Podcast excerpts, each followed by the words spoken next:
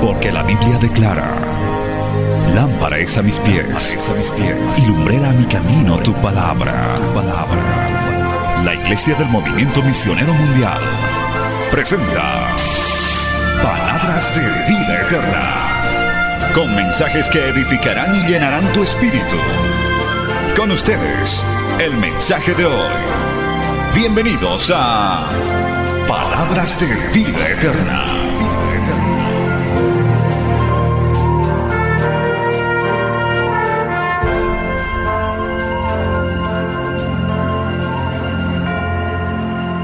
Gloria al nombre del Señor. Puestos así de pie, tome la Biblia en sus manos. Gracias a los hermanos de la alabanza. Ya pueden bajar los panderos también, sentarse cómodamente.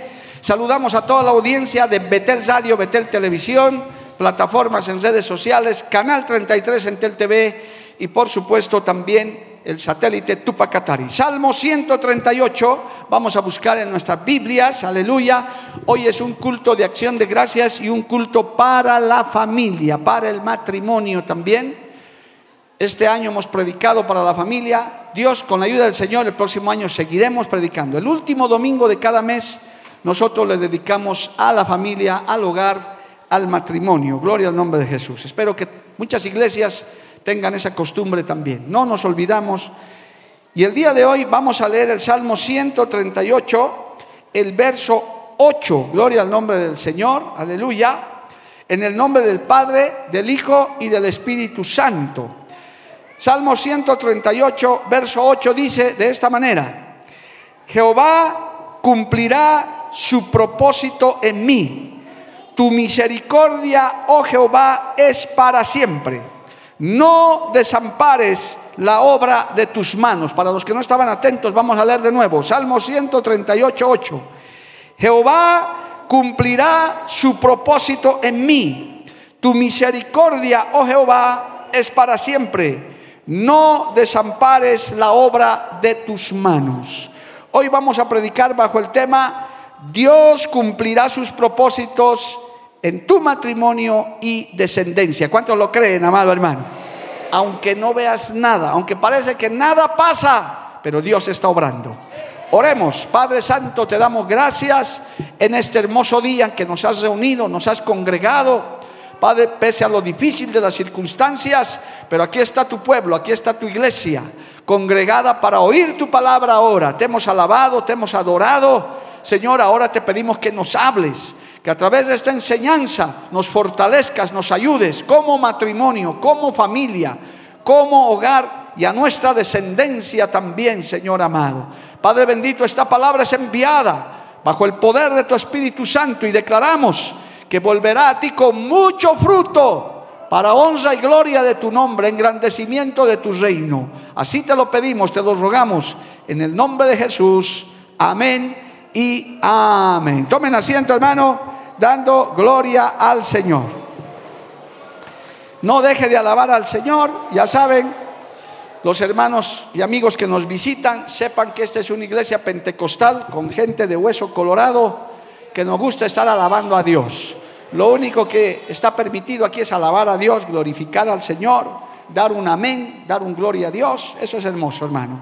Gloria a Dios. Respetamos las congregaciones donde no vuela ni una mosca cuando el predicador habla, no hay problema, pero nosotros preferimos adorar al Señor. Alabado el nombre de Cristo. Dios cumplirá sus propósitos. Usted puede decirlo, hermano, Dios cumplirá los propósitos en mi matrimonio, en mi familia. Nadie que nace en esta tierra nace en un propósito, amado hermano. Dios trae toda vida, todo ser humano a esta tierra con un propósito, con un plan. Siempre lo he dicho y lo reiteraré. Ningún hijo llega por accidente, ni por casualidad, ni por descuido. No, no, no. Dios ya lo tenía planificado desde antes de la fundación del mundo. Al profeta Jeremías le dijo, antes de la fundación del mundo, antes que estuvieras concebido en el, en el vientre de tu madre, yo ya te conocía. Alabado el nombre de Jesús. Así que esto es una, nada más una pequeña aclaración. Desde el momento que uno nace ya tiene un plan, un propósito. Ya Dios pone en determinado momento el camino del bien y del mal, de la obediencia y de la desobediencia. Ahora el ser humano escoge. El ser humano es el que decide. El Señor nos ha hecho con libre albedrío. Él nos ha dicho, bueno, aquí está el bien, aquí está el mal, tú escoge. Muchos han escogido el mal y se han perdido, pero otros hemos escogido el camino del bien, el camino de la obediencia, y por eso estamos aquí. Alabado el nombre de Jesús. Aunque no hemos acabado la carrera, pero ahí vamos, hermano, ahí vamos, caminando, caminando. En lo que a mí respecta, este 2023 voy a cumplir 39 años de convertido y quiero seguir caminando hasta llegar a la meta. Alabado el nombre de Jesús. A su nombre, gloria. Entonces Dios tiene planes, Dios tiene propósitos, aunque no están de acuerdo tal vez a nuestra propia mentalidad, a nuestros proyectos. El Señor dice en su palabra que Él concede anhelos, que Él considera planes, pero al final Él tiene la última palabra. Dios hace como Él quiere, alabado el nombre de Jesús. Nosotros podemos pedirle, nosotros podemos anhelar cosas, anhelamos muchas cosas, pero finalmente Dios es el que decide. No está, no está para conceder caprichitos, hermano, no, no. El Señor hace su perfecta voluntad en nosotros. Y lo hace también en nuestro matrimonio y lo hace en nuestra descendencia, si es que el Señor así nos ha dado. Porque hay también, aún en la Biblia, matrimonios sin descendencia. Hay personas que se han casado y Dios no les ha dado hijos, eh, ni siquiera han adoptado. Dios sabe por qué, gloria al nombre de Jesús, el Señor lo sabe y con todo hay que estar agradecidos con el Señor, bendito el nombre de Cristo. Hay quienes nunca se han casado, no han formado familia, Dios también sabe por qué se han quedado así, alabado el nombre de Cristo. Dios todo lo sabe. Pero aún en esas circunstancias, el Señor tiene planes y tiene propósitos. Un día te los explicará si es que no te los explica en esta tierra. Bendito el nombre del Señor. Amén. Ahora bien, en el matrimonio, en el ámbito de la familia, cuando uno decide hogar, aquí lo estoy viendo a mi hermano Omar, a su esposita, el matrimonio último modelo que hace, gloria a Dios, aunque ya, ya, ya les han ganado algunos. Eh, pero han tomado una decisión, el hombre, la mujer toma una decisión, dice, yo me quiero casar, quiero hacer una familia. Yo a la edad de unos 26, 27 años como que ya sentía como la necesidad, algo me decía que me voy a casar, gloria al nombre de Jesús, aleluya, porque ya estaban pasándome los años, en fin, uno siente, dice, ya.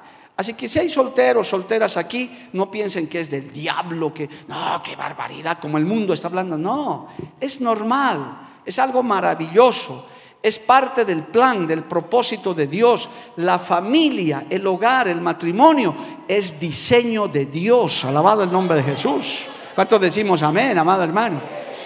Todo Dios lo hizo hermoso en su tiempo, dice el libro de Eclesiastés.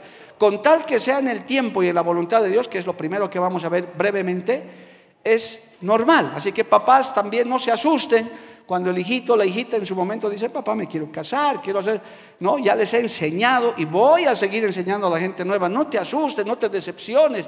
Ay, pastor, mi hijo se quiere casar, como si les hubiera caído un terremoto encima, hermano. ¿Y cuántos años tienes tu hijo? 30. Pero que se case, pues hermano, ¿de qué te asustas? Llega la hora, llega el tiempo.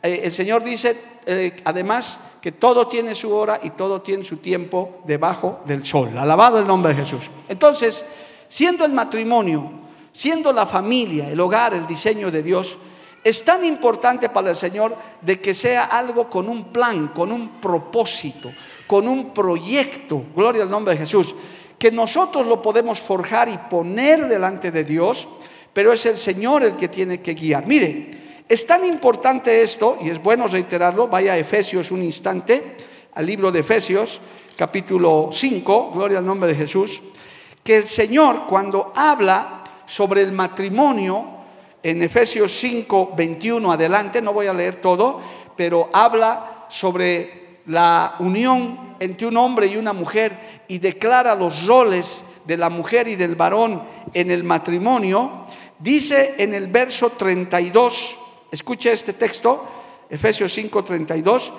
Grande es este misterio, mas os digo esto con respecto de Cristo y de la iglesia. Alabado el nombre de Jesús.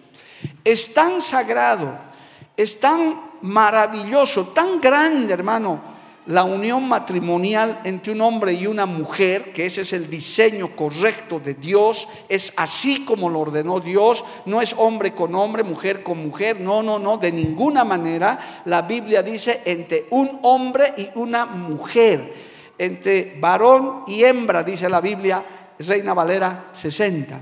Es tan importante que la compara entre la unión de Cristo con la iglesia, alabado el nombre de Jesús. Eso para los nuevos en la fe tienen que saberlo. El matrimonio no es un invento del hombre, no es porque se le ha ocurrido, no, hermano. El Señor lo diseñó desde el principio cuando casó a Adán y Eva en el huerto del Edén. Usted se imagina esa boda, hermano, que está descrita en la Biblia.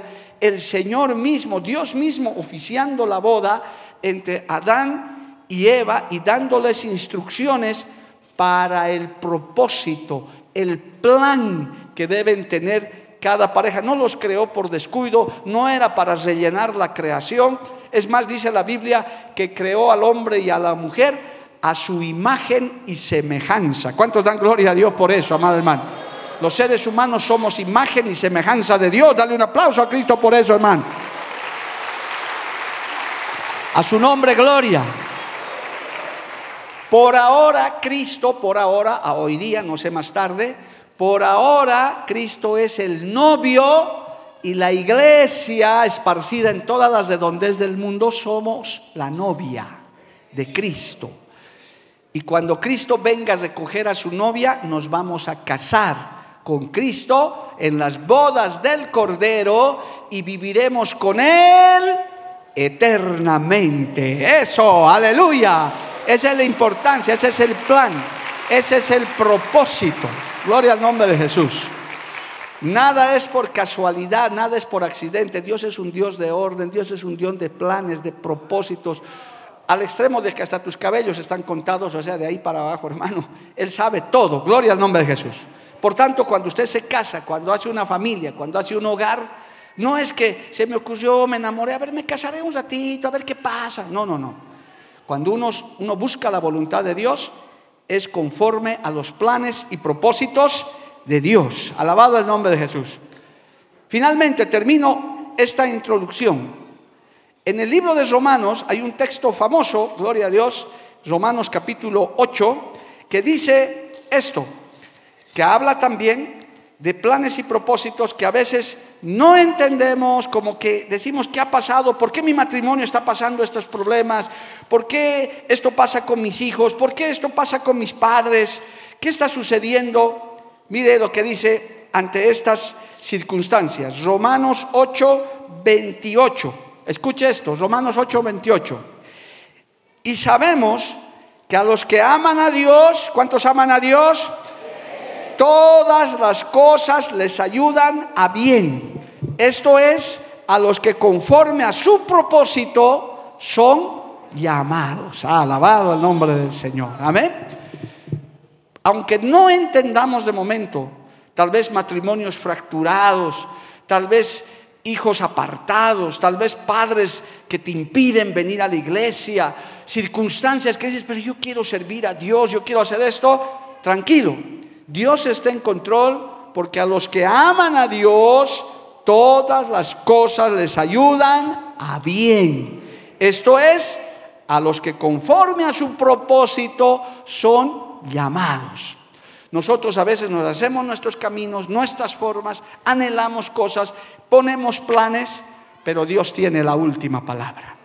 Él puede arrugar tu plan de vida y puede decir, botarlo al cesto y decir, yo te voy a dar otro. Y te puede sorprender, es el caso mío y de mi esposa, que hace 25 años, 27 años no pensábamos estar en estos lugares, teníamos nuestros propios planes, pero el Señor agarró esos planes, los arrugó y dijo, no, yo los voy a llevar a otro tipo de actividad, alabado el nombre de Jesús. Por ahí está uno de mis colegas de hace años que estábamos hablando siempre, hermano, que no pensábamos jamás.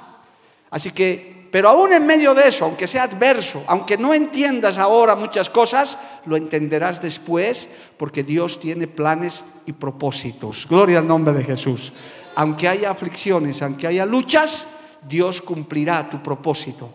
El, salmista dice, Dios cumplirá su propósito en mí. Alabado el nombre de Jesús. Y no desampararás la obra de tus manos. Bendito el nombre de Jesús.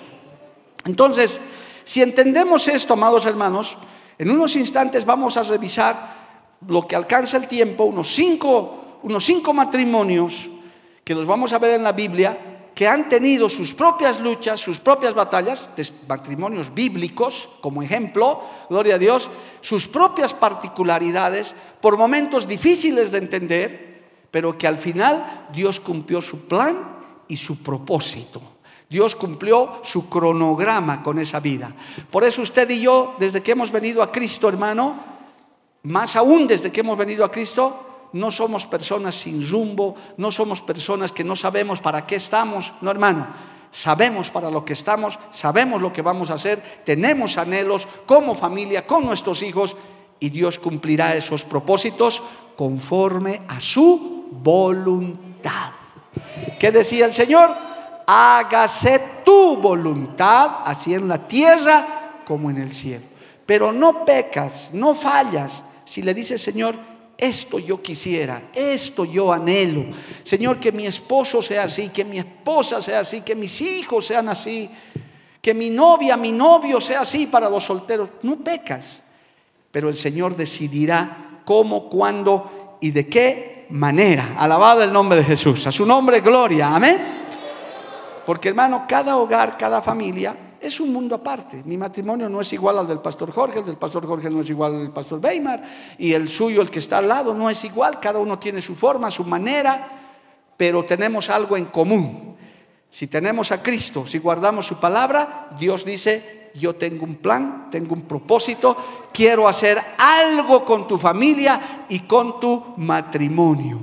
Por eso el patriarca Josué fue capaz de decir, yo y mi casa serviremos a Jehová. Alabado el nombre de Jesús. Dale un aplauso a Cristo, amado hermano. A su nombre sea la gloria. Amén. Muy bien. Vamos a ver, hermano, estos cinco, eh, estos cinco propósitos en estas familias, en estos hogares. Y para esto vamos a hablar un poquito de los patriarcas. Primero vamos a hablar de los patriarcas, de los primeros hombres desde de la descendencia de Abraham. De Abraham Dios levantó una gran descendencia, un pueblo. Eh, del lomo de Abraham es que salió el pueblo de Israel. Dios lo escogió a Abraham para formar de él, junto con su esposa Sara, gloria a Dios, una descendencia para él, un pueblo, eso está narrado.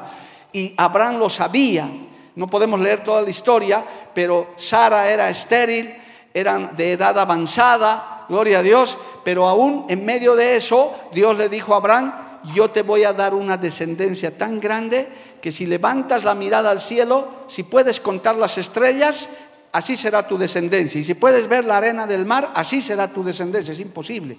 Una descendencia grandísima. Pero había un pequeño problema. Abraham no tenía hijos. Y su esposita era viejita ya, una ancianita que dice la Biblia ya no tenía la costumbre, ya, ya no podía embarazarse. Pero el Señor dice, ¿habrá algo imposible para mí? Gloria al nombre de Jesús. Yo pregunto a la iglesia y a los que me oyen y me ven, ¿habrá algo imposible para Dios, amado hermano? ¿Habrá algo que Dios no pueda hacer? Pues la Biblia dice, para Dios no hay nada imposible. Lo que el hombre dice imposible, Dios dice es posible. Alabado el nombre de Jesús. A su nombre, gloria.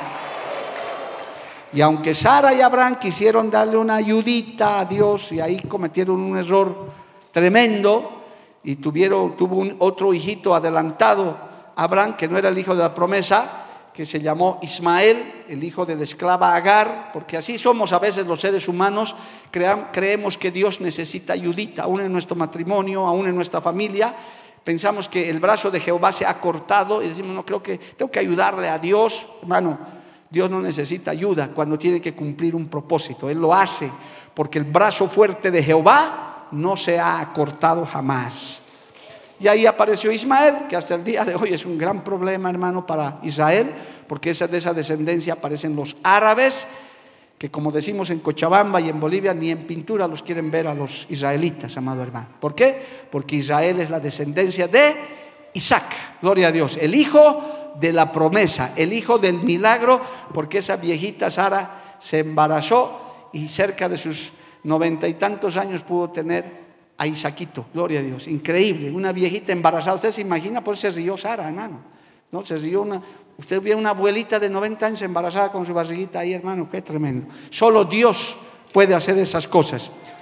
Si crees que en tu hogar, en tu matrimonio, el propósito es imposible, si tú dices, esto no puede suceder, por esta palabra, puedes leer en la Biblia con detalle, yo te digo, para Dios, todo es posible. Y si lo crees, lo verás. Y si lo crees, lo recibirás. Alabado el nombre de Jesús. En tu familia, en tu matrimonio, con tu descendencia. Si lo crees, lo recibirás. Si puede levantar la mano y darle gloria a Dios, dale gloria a Dios. Nace Isaac, el único hijo de la promesa, y entonces, ahora sí vamos a Génesis 24, y el papá, gloria a Dios, en este caso Abraham, gloria a Dios, se preocupa y dice, ahora, ¿qué va a ser de mi hijo Isaac? Brevemente vamos a leer Génesis 24. Abraham busca esposa para Isaac. Porque solo Isaquito ahí, ¿qué, podía pasar, hermano? Isaac, solo Isaac. Pero tengo que buscarle un hijo. Además, Dios me ha dicho que va a ser mi descendencia como la arena del mar y como las estrellas del cielo. Leamos los primeros versículos. Era Abraham ya viejo, bueno, más viejo de lo que era. Y bien avanzado en años. Y Jehová había bendecido a Abraham en todo. Qué lindo. Así es cuando uno es obediente. Dios te bendice en todo. Solo que para el ser humano bendiciones plata, plata. No, no, hermano, Él te bendice con otras cosas también. Gloria al nombre de Jesús. Y dijo Abraham a un criado suyo, el más viejo de su casa, que era el que gobernaba en todo lo que tenía.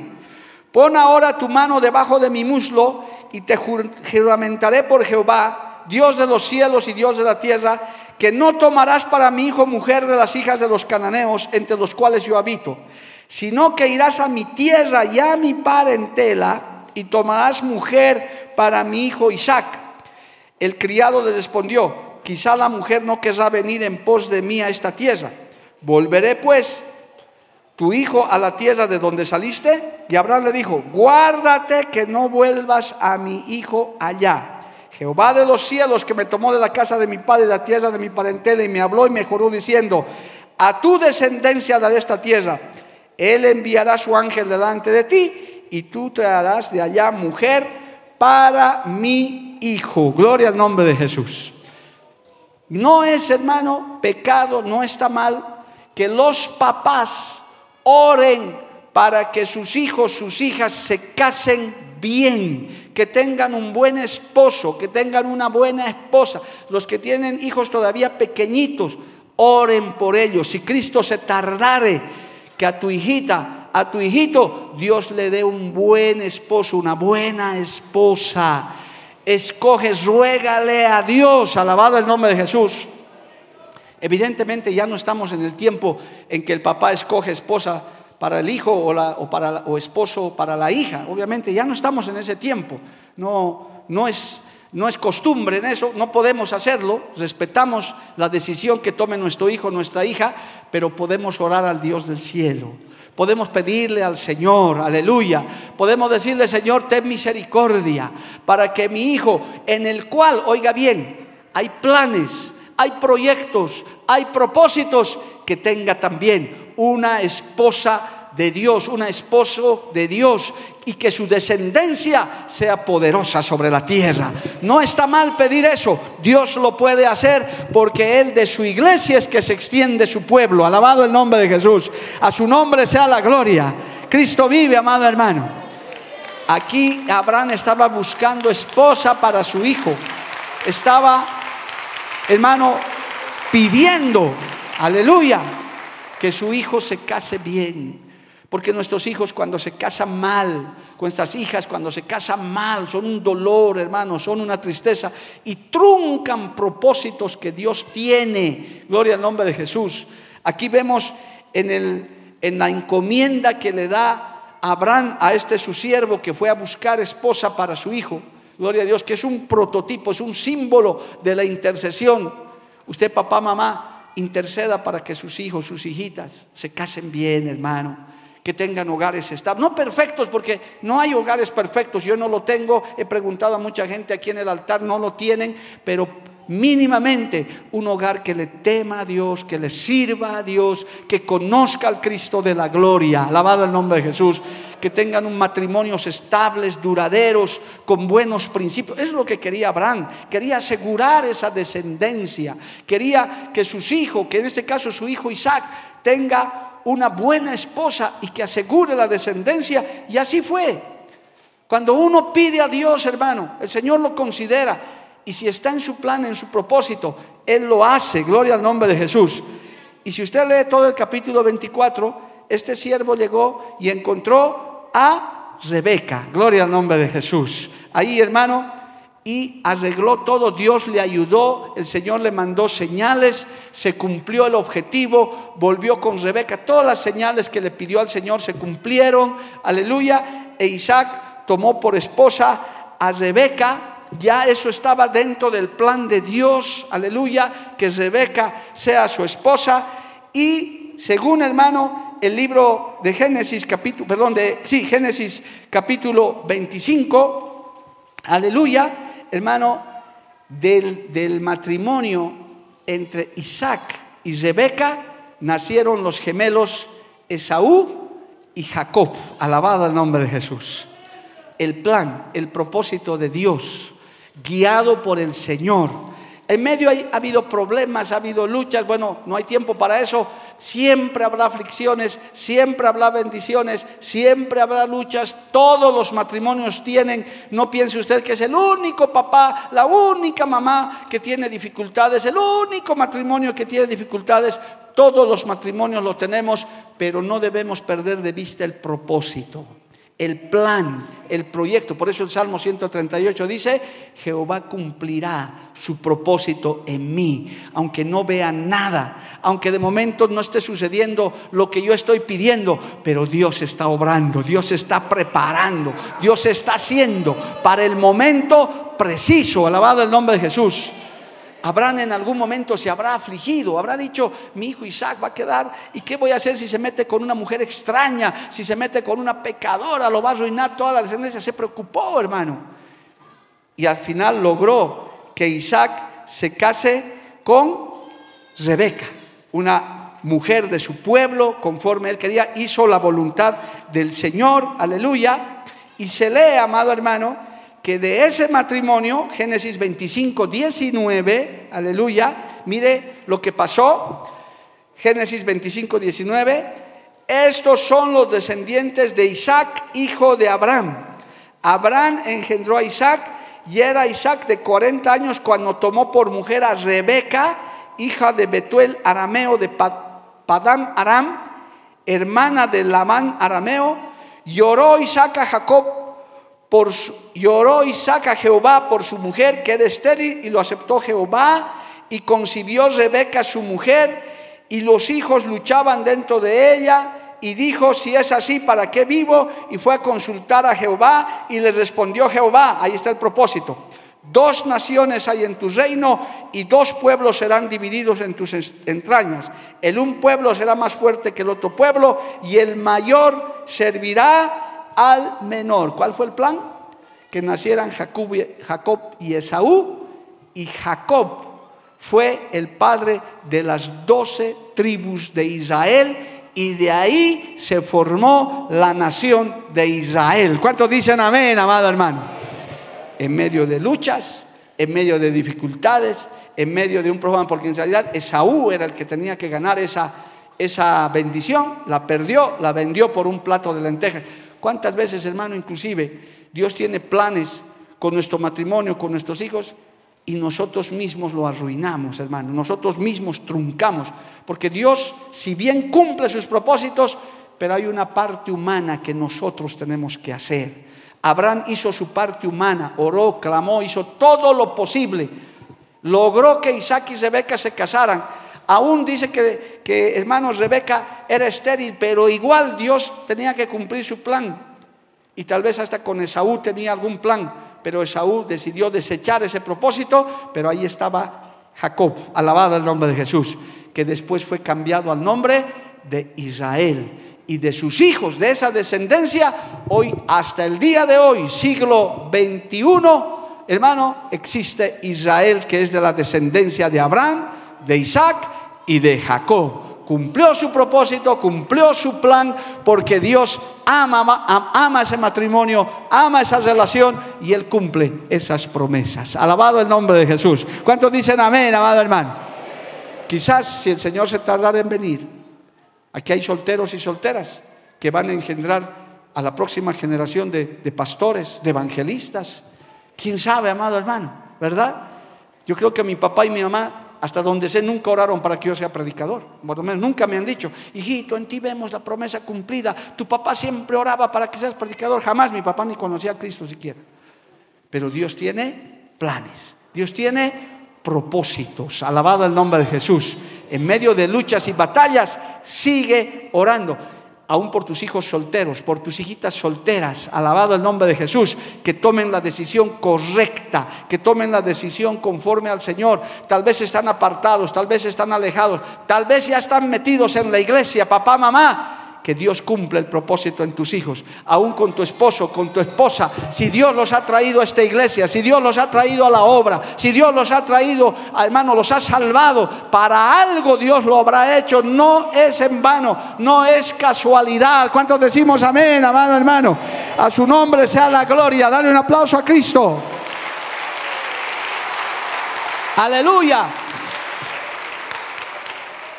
Jehová cumplirá su propósito en mí. Aleluya. Tienes que impregnarte de esa palabra, hermano. No eres casualidad, no estás casado por casualidad, no, no ha llegado tu familia por casualidad aquí. Joven, señorita, que tal vez todavía viene sola, solo a la iglesia. No es casualidad, por algo Dios te habrá traído a los caminos del Evangelio y te habrá traído aquí. Quizás tú vas a ser la próxima luz que va a alumbrar en tu casa con el Evangelio del Señor. Veamos una segunda pareja que tiene que ver con esto. Gloria al nombre de Jesús. Vamos a ver una segunda pareja que es extraña y que nos muestra otro tipo de planes, otro tipo de propósitos. Para esto vamos al libro de Ruth. Gloria a Dios. Ahí, hermano, hay una porción muy bonita. El libro de Ruth está una porción muy bonita. Gloria a Dios, de una mujer extraña, de una mujer moabita, dice la Biblia, libro de Ruth. Es una historia muy tremenda, amado hermano, pero vamos a leer el verso 16 y el verso 17. Cómo esta mujer Ruth, una moabita, una extranjera, una extraña, dice esto a su suegra Noemí. Gloria al nombre de Jesús. Algunas le dicen Naomi, pero bueno, nosotros leemos Noemí.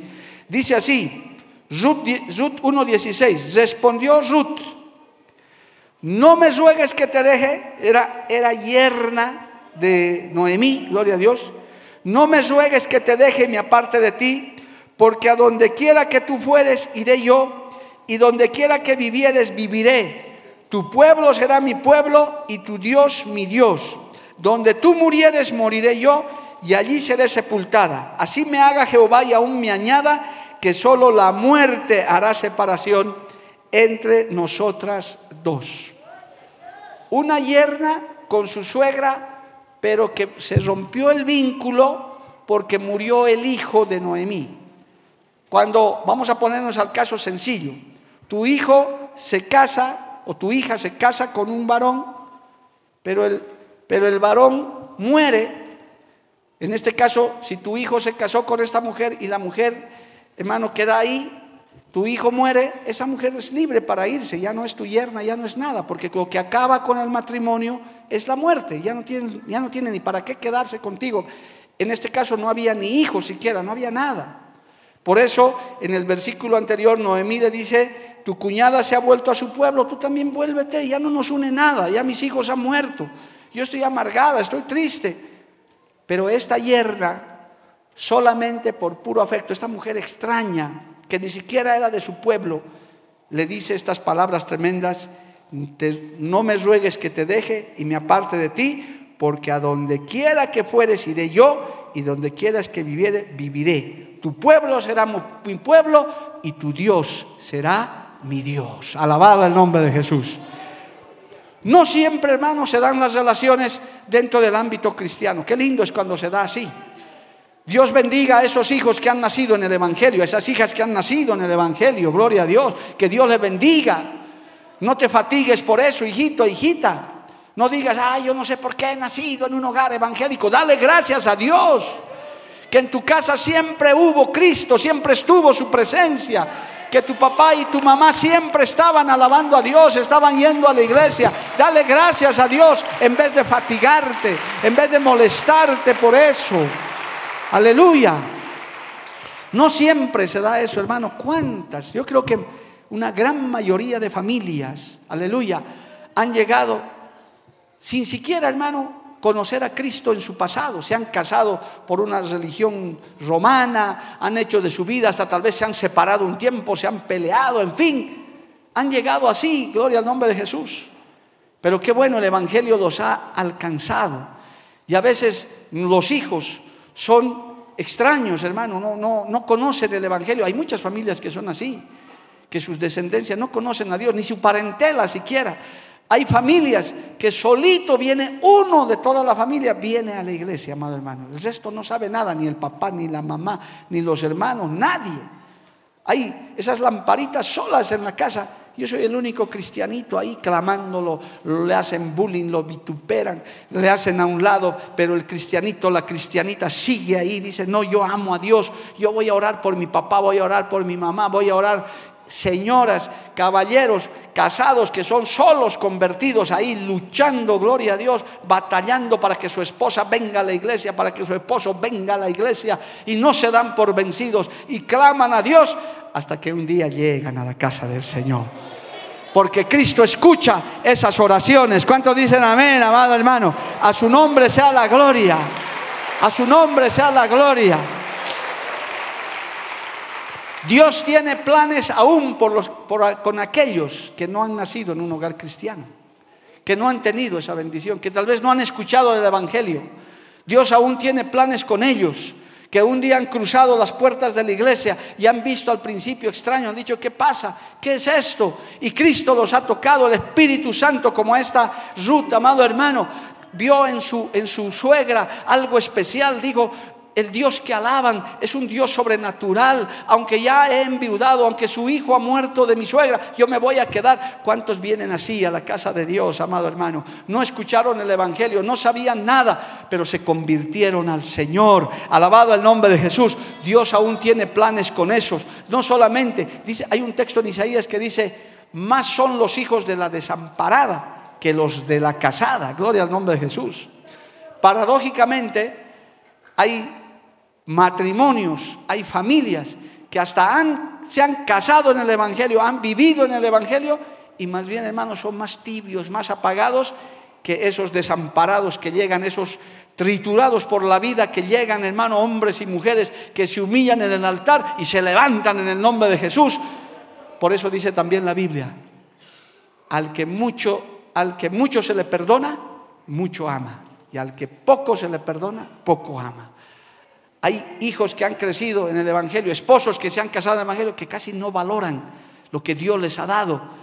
En cambio viene ese drogadicto, ese borracho, esa prostituta, hermano, que dice la sangre de Cristo me ha limpiado y le voy a servir por gratitud. Y se vuelven radicales, fanáticos, dice, porque yo sé lo que Cristo ha hecho en mi vida. Alabado el nombre de Jesús. Cristo me salvó, me sacó del basurero. Dios tiene planes con esas vidas también.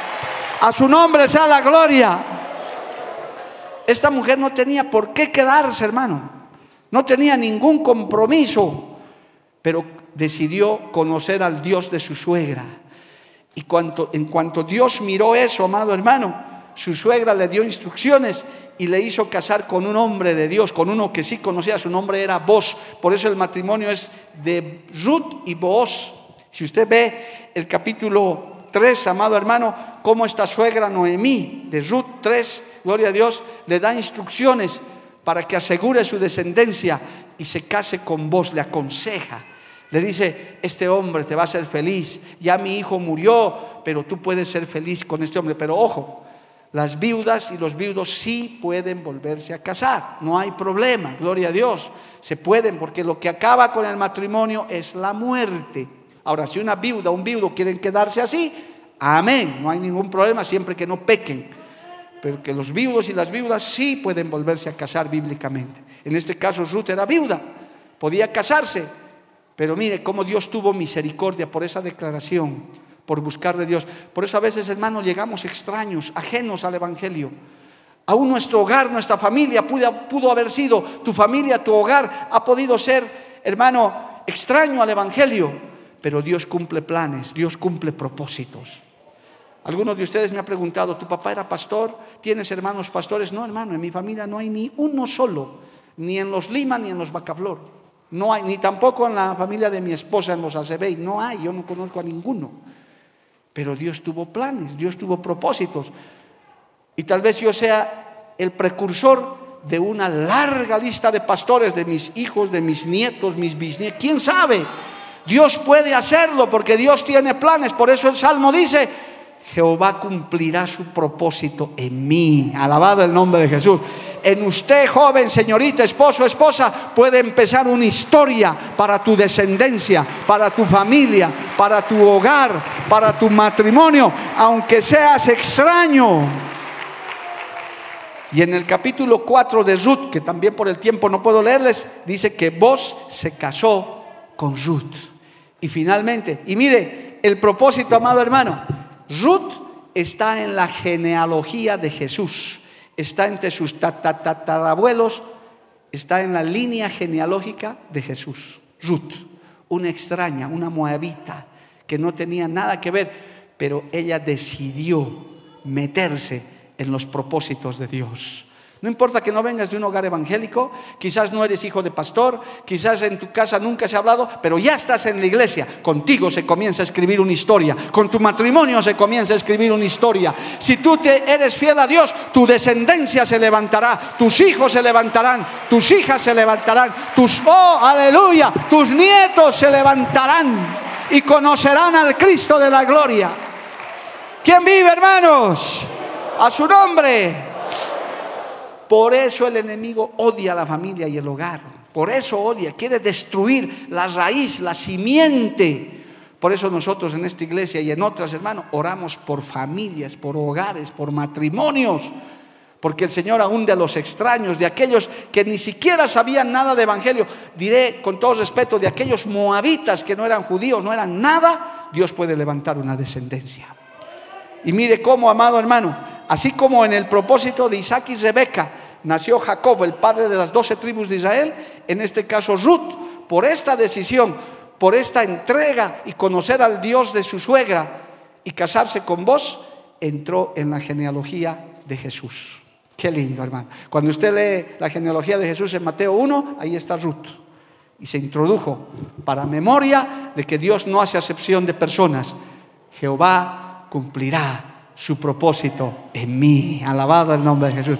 Y aunque seas soltero o solterita, puedes decirle, Señor, que de mi descendencia se levanten predicadores, siervos fieles, que te conozcan. Por eso se trae a los niños a presentarlos delante del Señor. A su nombre, gloria al nombre de Jesús. Cristo vive, hermano. Vamos a ver otra tercera pareja. Tenemos tiempo, gloria a Dios, estamos en hora. Una tercera pareja. Ya hemos visto a Isaac y Rebeca vos y Ruth, dos casos diferentes, aleluya. Isaac y Rebeca se ve de una promesa grande de una descendencia, de vos y Ruth, una mujer extraña, no todos tenemos que ser cristianos, gloria a Dios. Pero aquí vemos a Zacarías y Elizabeth. Vamos a ir a Lucas capítulo 1, gloria al nombre de Jesús. Estos son una pareja de sacerdotes, una pareja muy temerosa de Dios, aleluya. Pero que cumplen también un propósito muy importante. Lucas capítulo 1, versos 5 al 7, vamos a leer. Escucha esto. Lucas capítulo 1, versos 5 al 7. Hubo en los días de Herodes, rey de Judea, un sacerdote llamado Zacarías, de la clase de Abías. Su mujer era de las hijas de Aarón y se llamaba Elizabeth. Ambos eran justos delante de Dios y andaban irreprensibles en todos los mandamientos y ordenanzas del Señor pero no tenían hijo porque Elizabeth era estéril y ambos eran ya de edad avanzada. Gloria, qué gran problema, ¿verdad? Le hace recuerdo también un poco al viejito Abraham y su viejita Sara, gloria a Dios. Es que sabe que hermano, cuando uno lee la escritura, hay muchas cosas, uno puede entender que Dios hace muchas cosas imposibles, difíciles, obstáculos infranqueables para el ser humano, para él glorificarse, para que no diga el hombre, yo lo he hecho con mi fuerza, sino para decir, te cierro todo, es imposible para yo glorificarme, gloria al nombre de Jesús. Por eso cuando veas algo extraordinario, cuando suceda ese milagro que estás esperando, cuando veas quizás a tu esposo que sin que le digas nada, un domingo de esos se ponga una corbata y diga, no sé qué me ha pasado, hoy quiero ir a la iglesia, tú digas, no digas, mujer, fui yo, fui mi oración. Ahora, no, no, no, dale la gloria al Señor, porque Él es el que hace lo imposible. No eres tú, no ha sido, no ha sido tu fuerza, ha sido el poder del Espíritu Santo. A su nombre sea la gloria. Amén, amado hermano. No tenían hijos y eran de edad avanzada, dice la palabra. Y aconteció, verso 8, que ejerciendo Zacarías el sacerdocio delante de Dios, según el orden de su clase, conforme a la costumbre del sacerdocio, le tocó en suerte ofrecer el incienso entrando en el santuario del Señor. Y toda la multitud del pueblo estaba afuera orando la hora del incienso y se le apareció un ángel del Señor puesto en pie a la derecha del altar del incienso. Y se turbó Zacarías al verle y le sobrecogió temor. Pero el ángel le dijo, Zacarías, no temas, porque tu oración ha sido oída y tu mujer Elizabeth dará a luz un hijo y llamará su nombre Juan y tendrás gozo y alegría y muchos se regocijarán en su nacimiento porque será grande delante de Dios, no beberá vino ni sidra y será lleno del Espíritu Santo aún desde el vientre de su madre. Oh, aleluya, ¿cuántos levantan su mano y le dan gloria a Dios por semejante promesa, amado hermano? A su nombre sea la gloria. A su nombre sea la gloria. Oiga hermano, hay hijos que nacen con promesa. Inclusive hasta en el nombre, amado hermano. Hay muchas parejas que Dios les ha dado el nombre de sus hijas y de sus hijos. Le vas a llamar así y obedientes le han puesto. Porque hermano, cuando uno ya vive en Cristo, mire, estos eran sacerdotes, estos eran, vamos a decir, pastores. Estos eran ya hombres y mujeres. Hermano, hay gente, hombres y mujeres en todas nuestras iglesias y en todas las iglesias de Cristo comprometidas con Dios, metidos. No tenga temor, métase con Dios más todavía, métase con el Señor, ayude, trabaje, oh, aleluya, haga lo que tenga que hacer en la iglesia. Si eres pastor, predicador, predica. Si eres ujier, si eres líder, si eres diácono, lo que sea, sirve, ayuda en la casa del Señor. El Señor te está mirando también. El Señor tiene recompensa para los que le sirven. El Señor tiene recompensa para los que hacen algo para Él, amado hermano. El hombre se olvida, Dios no se olvida. Estos hermanos, hermano Zacarías y Elizabeth, eran de buen testimonio. Mire, dice que eran irreprensibles, estaban cumpliendo. Quizás hasta ya superaron la etapa de no tener hijos, porque ya eran de edad avanzada. Digamos, se resignaron. Dijeron, sí, oramos a Dios, pero no se los ve en amargura, no se los ve en tristeza. Es que hay cosas, hermano, que también Dios dice no y sabe por qué dice no. Hay cosas que no pasan porque no pasan, pero Dios sabe. No tienes que amargarte por eso. El Señor sabe. Yo voy a decir algo con mucho temor, hermano. Siempre que hablo de esto lo hago con mucho temor. Aún hay hijos, hijas que Dios te puede quitar, se las puede llevar al cielo. Él sabe por qué lo ha hecho, hermano. Él sabe por qué lo ha hecho. No le reclames al Señor. Nosotros hemos tenido un triste caso hace años de nuestro amado pastor Enrique Valenzuela. No es chisme, no es cuento, es un testimonio, hermano. él tenía una hijita de la edad de Annelies, prácticamente. Un añito menos. Ahorita hubiera sido una jovencita de 20. Y se murió, hermano, cuando tenía unos seis añitos, siete añitos por ahí. Falleció trágicamente. No teníamos explicación. Es más, hasta el día de hoy no tenemos explicación. ¿Qué ha pasado? Eso fue tremendo, fue un golpe duro. Perder a un, perder a un hijo, sea la edad que sea, es algo tremendo, hermano. Yo predico esto con temor, porque si hay algo que les ruego a Dios es que yo me muera antes que mis hijos, que mis hijos me entierren porque enterrar a un hijo debe ser lo más duro y lo más tremendo que hay sobre esta tierra. He consolado, he procurado consolar a papás y mamás que han perdido a sus hijos. Es duro, hermano. Que Dios tenga misericordia. Levante su mano si no has perdido hijos, dile Señor, ten misericordia de mi vida.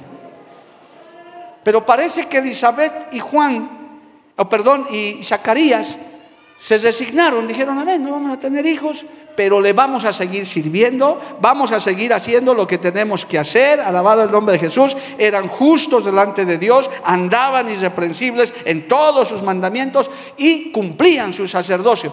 Hermano, hermana, sigue cumpliendo, sigue haciendo lo que tienes que hacer para Dios y espera en el Señor. ¿Oíste eso? Espera en el Señor. A veces la espera desespera, pero hay que esperar en Dios. Si todavía no tienes la respuesta, espera en Jehová.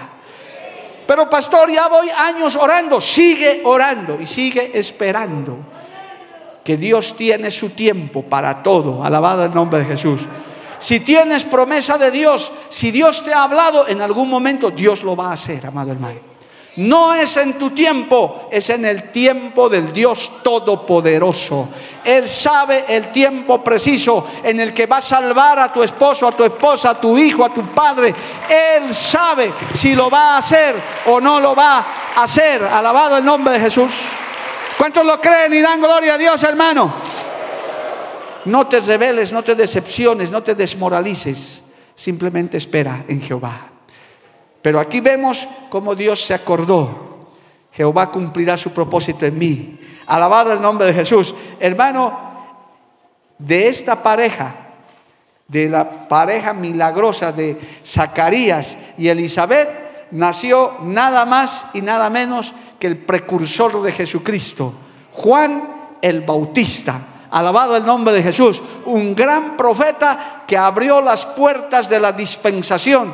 Cuando no había profeta en Israel. 400 años de silencio, de pronto aparece un hombre extraño, hermano, un hombre extraño vestido con pieles de camellos, predicando y diciendo, arrepiéntanse generación de víboras, que ahora viene el Mesías, que ahora viene el Cordero de Dios, y todo Israel se sacude, alabado el nombre de Jesús, todo, oh, aleluya, yo tengo que decir esto en esta mañana, puede ser, aleluya, que en esta mañana esté en tu vientre, esté pequeño, esté joven, no sé dónde, la señorita, el joven, el hermano, la hermana, que va a sacudir Bolivia, que va a sacudir este Cochabamba, aunque tú no lo consideres, Dios tiene propósitos con nuestros hijos, con nuestra descendencia y con nuestras hijas. ¿Cuántos dicen amén, amado hermano? A su nombre sea la gloria. Aunque no lo parezca. Aunque tal vez tú miras ahora mismo a tu pequeño y dices, pero con este niño, ¿Podrá hacer Dios algo? Claro que lo puede hacer. Con esta mi hija descarriada que ni al culto viene, Dios lo puede hacer. Con este mi hijo que ya ni viene a la iglesia, Dios lo puede hacer. Con este mi esposo que es un perezoso que lo único que le interesa es el fútbol, Dios lo puede hacer. Con esta mi mujer que se pasa renegando todo el día y me pone trabas ni me deja ir a la iglesia en paz, lo puede hacer, alabado el nombre de Jesús, porque Dios recuerda sus promesas. Dios es obrador de imposibles. Con Zacarías y Elizabeth lo hizo, lo puede hacer contigo también, lo puede hacer conmigo también. ¿Cuántos levantan su mano y le alaban al Señor, amado hermano? A su nombre, gloria. Aleluya. Hermano, no, no des nada por sentado. Ahí está el ejemplo. Viejitos, Zacarías y Elizabeth, fueron los padres en el propósito de Dios de este gran hombre que fue Juan el Bautista, primo de Jesús. Gloria, porque hermano, esta Elizabeth era pariente de María, la Virgen de la cual vamos a terminar hablando enseguida. Ahí está. Son cosas que están en la Biblia, no son cuentos. Estos no son inventos, hermano. Y yo quiero recordarte hasta aquí que el Dios de Isaac, de Rebeca, de Booz, de Ruth, de Zacarías y Elizabeth es el mismo que está aquí. Es el mismo, Él no ha cambiado, alabado el nombre de Jesús. Si lo hizo con Isaac, con Rebeca, con Booz, con Ruth, con Zacarías, con Elizabeth, lo puede hacer contigo y conmigo también. Solo hay que creerle y hay que ponerse en el propósito de Dios y decir, Jehová cumplirá su propósito en mí. Alabado el nombre de Jesús. A su nombre sea la gloria. Penúltimo, hay una pareja en Hechos capítulo 18. Aleluya. Aparentemente no muy notables, pero se habla de ellos. Escuche esto, estoy acabando ya, estamos en el penúltimo. Gloria a Dios. Además, el culto es hasta las doce y media, así que tenemos tiempo. Y además no estamos adorando un Dios niño, aquí estamos hablando de un Dios todopoderoso, Jesús de Nazaret. Aleluya. Eso. A su nombre sea la gloria. Hermano, en Hechos 18 se habla de una pareja. Después de estas cosas, verso 1, después de estas cosas Pablo salió de Atenas y fue a Corinto y halló a un judío llamado Aquila, natural del Ponto, recién venido de Italia, ¿con quién? Priscila, su mujer, por cuanto Claudio había mandado que todos los judíos saliesen de Roma, fue a ellos, alabado el nombre de Jesús. Aquí aparece una pareja de creyentes, de hermanos comunes y corrientes llamados Aquila y Priscila. Pueden ser Marcela y José, Roberto y Juanita, ¿verdad? Sonia y Jorge, bueno, cualquiera, creyentes comunes, en este caso son Aquila y Priscila. Aquí ya no son sacerdotes como Zacarías o Elizabeth, no son patriarcas como Rebeca e Isaac, eh, no son extraños, son gente de iglesia. Esa gente que se compromete. Yo hermano, puedo testificar a la gente nueva que me ve, que me oye, que está aquí oramos en esta iglesia por familias. Y esta iglesia está compuesta una gran mayoría por familias. Papá, mamá e hijos. Dios ha contestado nuestras oraciones. La gran mayoría son familias. Pero obviamente todos son bienvenidos. Todos, hermano. Aunque llegues, como hemos estado hablando, con el hogar mutilado, cojo, no importa. Dios va a obrar. Usted tiene que seguir diciendo, Dios traerá a mi esposo, Dios traerá a mi esposa, Dios traerá a mis hijos. Mi padre que no viene vendrá. Mi abuelo terco que no quiere va a venir un día y va a escuchar el Evangelio. Alabado el nombre de Jesús. Porque estamos viendo que para Dios no hay nada imposible. Pero qué lindo es trabajar con familias. Pastor obrero que me estás escuchando y que un día verás esto. Ora por familias es estratégico, es práctico, es más fácil. Porque, mire, si yo a, Omar le digo, porque estás adelante, te estoy usando ejemplo, Marito.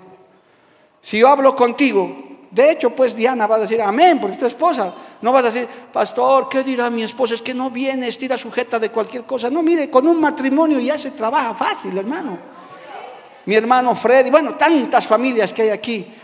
Basta que hablemos con el patriarca, el patriarca habla con la matriarca, la matriarca con los matriarquitos y listo, hermano, todos vamos para adelante. Qué lindo, familias comprometidas, familias que vienen con propósito. Oiga lo que voy a decir. Llegan a las iglesias y a esta también familias que las trae con un propósito. No has venido a esta congregación, no has venido al Evangelio por casualidad.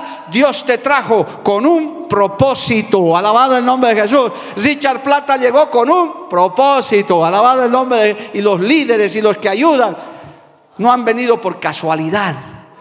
Por eso el Salmo 38 dice, cumple tu propósito en mí.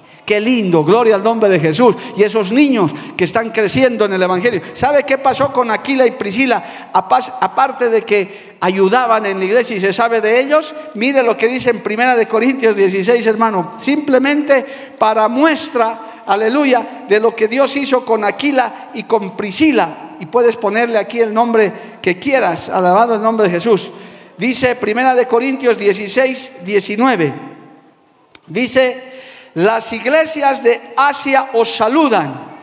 Aquila y Priscila con la iglesia que está en su casa os saludan mucho en el Señor. Mire, Aquila y Priscila formaron una iglesia en su casa, amado hermano. Qué lindo, aquellos aquellas familias, aquellos hermanos y hermanas que dicen, yo voy a ayudar en la iglesia, no soy el pastor, no soy el líder, ni siquiera me mira el pastor, pero yo voy a ayudar en la iglesia, yo voy a apoyar a la, obra, alabado el nombre de Jesús, yo voy a impulsar, aunque tal vez nunca me nombren, no interesa, yo quiero ser conocido en el reino de los cielos, voy a hacer lo que tenga que hacer, alabado el nombre de Jesús. Dios tiene planes, Dios tiene propósitos. Él nunca se olvidará de lo que has hecho para el Evangelio. Dios bendiga a las familias anónimas. Sí, porque no todos son conocidos, hermano. Estoy seguro que algunos tal vez nunca vamos a aparecer en los grandes portales de la televisión, de la radio. No, no importa pero yo voy a seguir ayudando, porque si Dios me trajo a una iglesia, si Dios me trajo a esta iglesia, yo he venido con un plan, yo he venido con un propósito, yo no he venido a perder el tiempo, yo no he venido a rellenar una banca, yo voy a hacer algo para Dios. Aquí la y Priscila seguramente en determinado momento dijeron, ¿qué vamos a hacer con esta casa? Tenemos un campo, abramos una iglesia, gloria al nombre de Jesús, y vamos a predicar el Evangelio en este lugar y vamos a ganar almas para Cristo. Dios bendiga a esas familias útiles en la obra del Señor, que Cristo Cristo les conoce. Dios les bendiga y les recompense. A su nombre sea la gloria. Cristo vive, amado hermano. No eran patriarcas, no eran sacerdotes, no, nada. Simplemente eran familias. Es como cuando nosotros hemos llegado a la iglesia con mi esposa, con nuestros dos pequeños ahí, a mirar, a observar, a apoyar. Y Dios no se olvida Dios va a cumplir los propósitos que tiene. Dios está mirando tu familia, tu hogar, tu descendencia. Pase lo que pase, esté en el estado en el que está, Dios dice, yo puedo hacer, yo puedo hacer cosas imposibles. Lo que para ti es imposible en tu familia, yo lo puedo hacer. Gloria al nombre de Jesús. Porque Dios todo lo puede. A su nombre, gloria. Y no puedo dejar de hablar al cerrar esta meditación, este mensaje, hermano, de la gran pareja que marcó la historia de la humanidad. José y María, María y José. Es mentira que el pueblo evangélico, hermano, no nos acordemos de ellos, de ninguna manera.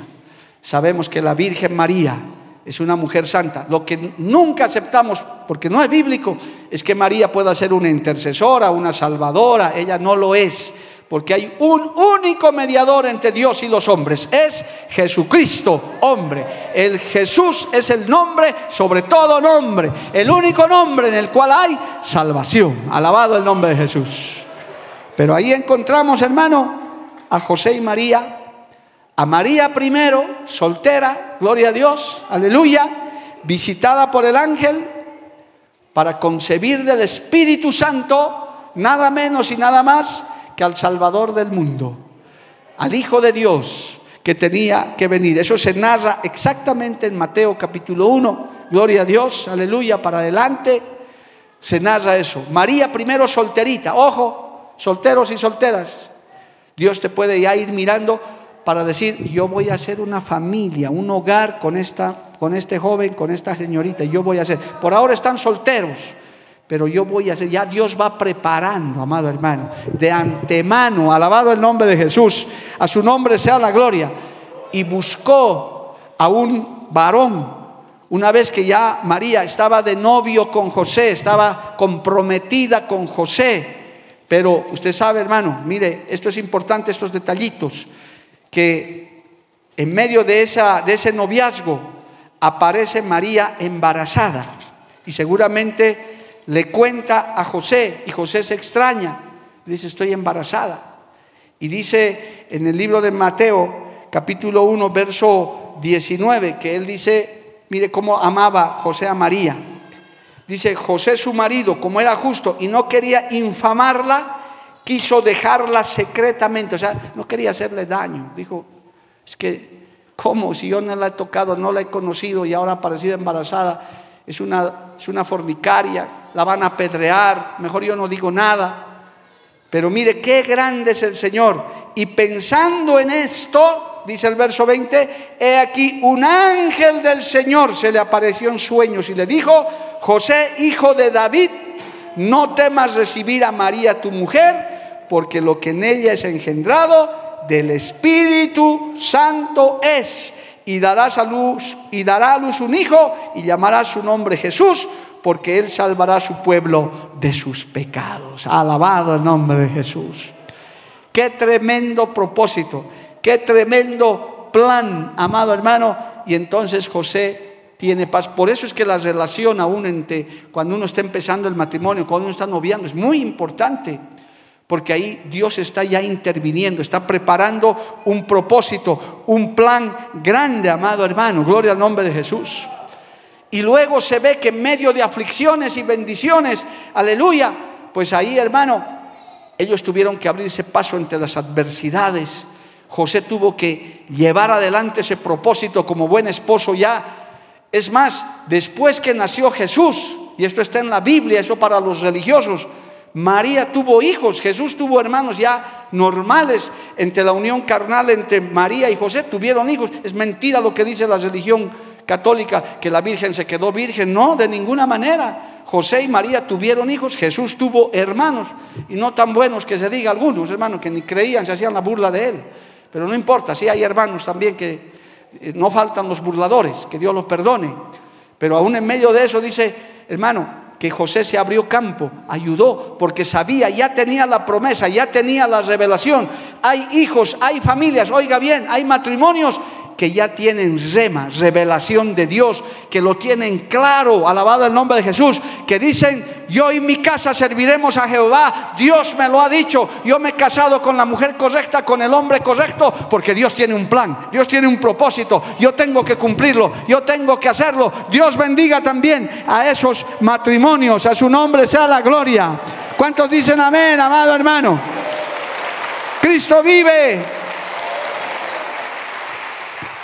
Hay también de esos matrimonios, hermano, que lo tienen claro desde su noviazgo hasta, hasta oran a Dios y dicen, yo me tengo que casar con esta hermana porque esta es la mujer que me va a ayudar. Hay hermanas que dicen, este es el varón que no será el perfecto, no será la perfecta, pero dicen, esto es la voluntad de Dios. Por eso hay matrimonios que salen a la obra. Hay jóvenes matrimonios, hermano, que se casan y salen a la obra porque dicen, Dios nos ha llamado, Dios tiene un plan músicos, hermano, maestros, que Dios ya tiene un plan. A José ya les reveló todo. El Señor le dijo, tranquilo, esto es del Espíritu Santo, van a ser y va a ser el, Mesías, va a ser el Salvador, cumple. Por eso el salmista decía, cumple tu propósito en mí. Si, si, tú sientes que tu familia puede ser usada, puede ser utilizada, si ya tienes un rema de Dios, una revelación de Dios, también puedes decir, Señor, cumple tus propósitos en mi vida. Va a haber obstáculos, hermano, porque para el nacimiento de Cristo hasta hubo matanzas, aleluya. Herodes se enojó, lo persiguió, lo quería matar, pero en medio de eso, aleluya, Cristo, nuestro Dios Todopoderoso, nació, creció, llevó adelante su ministerio. Y aunque no se sabe nada después de José, algunos dicen que murió en el camino, pero estaba María hasta el final, la mamá de Jesús, hasta el último momento, hasta cuando lo mataron a su hijo Jesucristo. Pero también se gozó cuando lo vio resucitar al tercer día en victoria. Alabado el nombre de Jesús. Y esto tiene una gran enseñanza, amado hermano. A su nombre sea la gloria, a su nombre sea la gloria. Cristo vive. Amén. Hay familias con promesas. Hay familias nítidamente con propósitos, que no lo pueden negar, hermano, le sale por los poros. Yo a veces, hermano, con esos ojos que Dios nos ha dado en este ministerio, yo hasta distingo y digo, esta parejita son de pastorcitos. De verdad, hermano, a varios. Yo los he mirado, se han casado y dicho, estos son pastorcitos. Los miré con mis ojos y no eran mis ojos, eran los ojos de Dios y hoy día son pastorcitos. Gloria al nombre de Jesús. Porque se nota hasta en el perfil, en la forma, hermano. Usted lo ve, dice, este tiene forma de andar de ovejerito de dos patitas, gloria a Dios. Este es pastorcito y uno los trata, los trata, son dóciles y al poco tiempo están levantando su manito para salir a la obra. Gloria al nombre de Qué lindos son esos también, esos matrimonios, hermano, esas familias, esas familias dóciles que le sirven. Qué lindo, hermanos, recién acabamos de posesionar a unos, pastores en una de nuestras zonas, el papá, la mamá y los tres hijos ahí, hermano, uno el tecladista, otro el ujier, otro haciendo el otro. Qué lindo, gloria al nombre de Jesús. Digo, estas familias también son poderosas, estas familias tienen rema de Dios, tienen palabra palabra de Dios. Ellos le sirven al Señor, a su nombre, gloria. Hermano querido, Te puedo seguir narrando, hay tantas parejas en la Biblia, pero hasta aquí llegamos. Jehová cumplirá su propósito. Usted puede decirlo, cumplirá su propósito en mí. Solo tienes que descubrirlo si no lo has descubierto. Y si lo sabes, ahora tienes que profundizarlo. Porque Dios necesita familias de testimonio, hijos de testimonio, hijas de testimonio. Esos padres que se oponen al Evangelio, que les hacen la guerra a sus hijos, papás, déjenlos a sus hijos correr su camino y vengan ustedes también a Cristo. Esos esposos, esas esposas que todavía no permiten. Hoy, en este culto de acción de gracias y de la familia, podemos decirle, Señor, ayúdame. Póngase de pie, hermano, en esta mañana, en esta tarde ya, gloria a Dios, aleluya.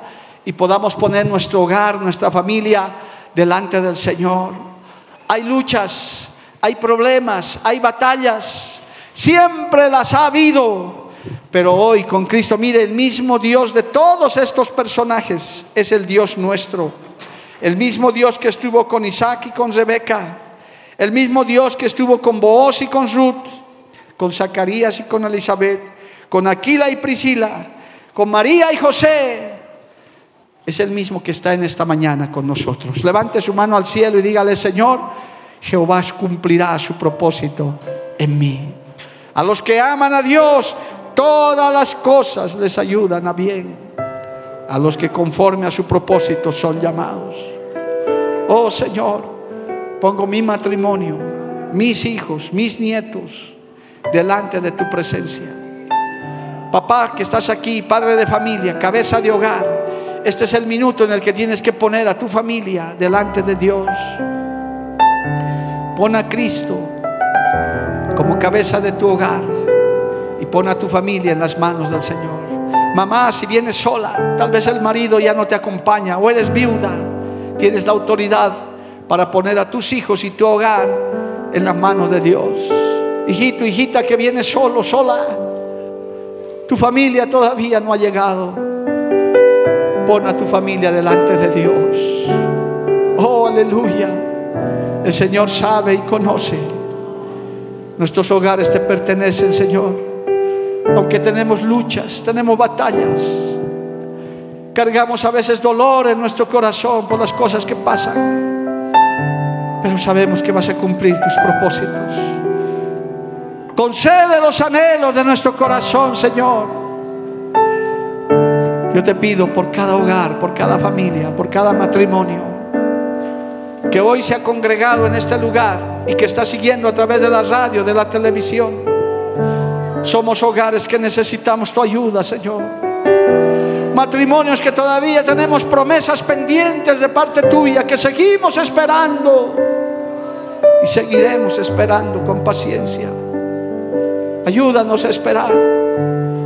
Tú estuviste con Isaac y Rebeca, Padre.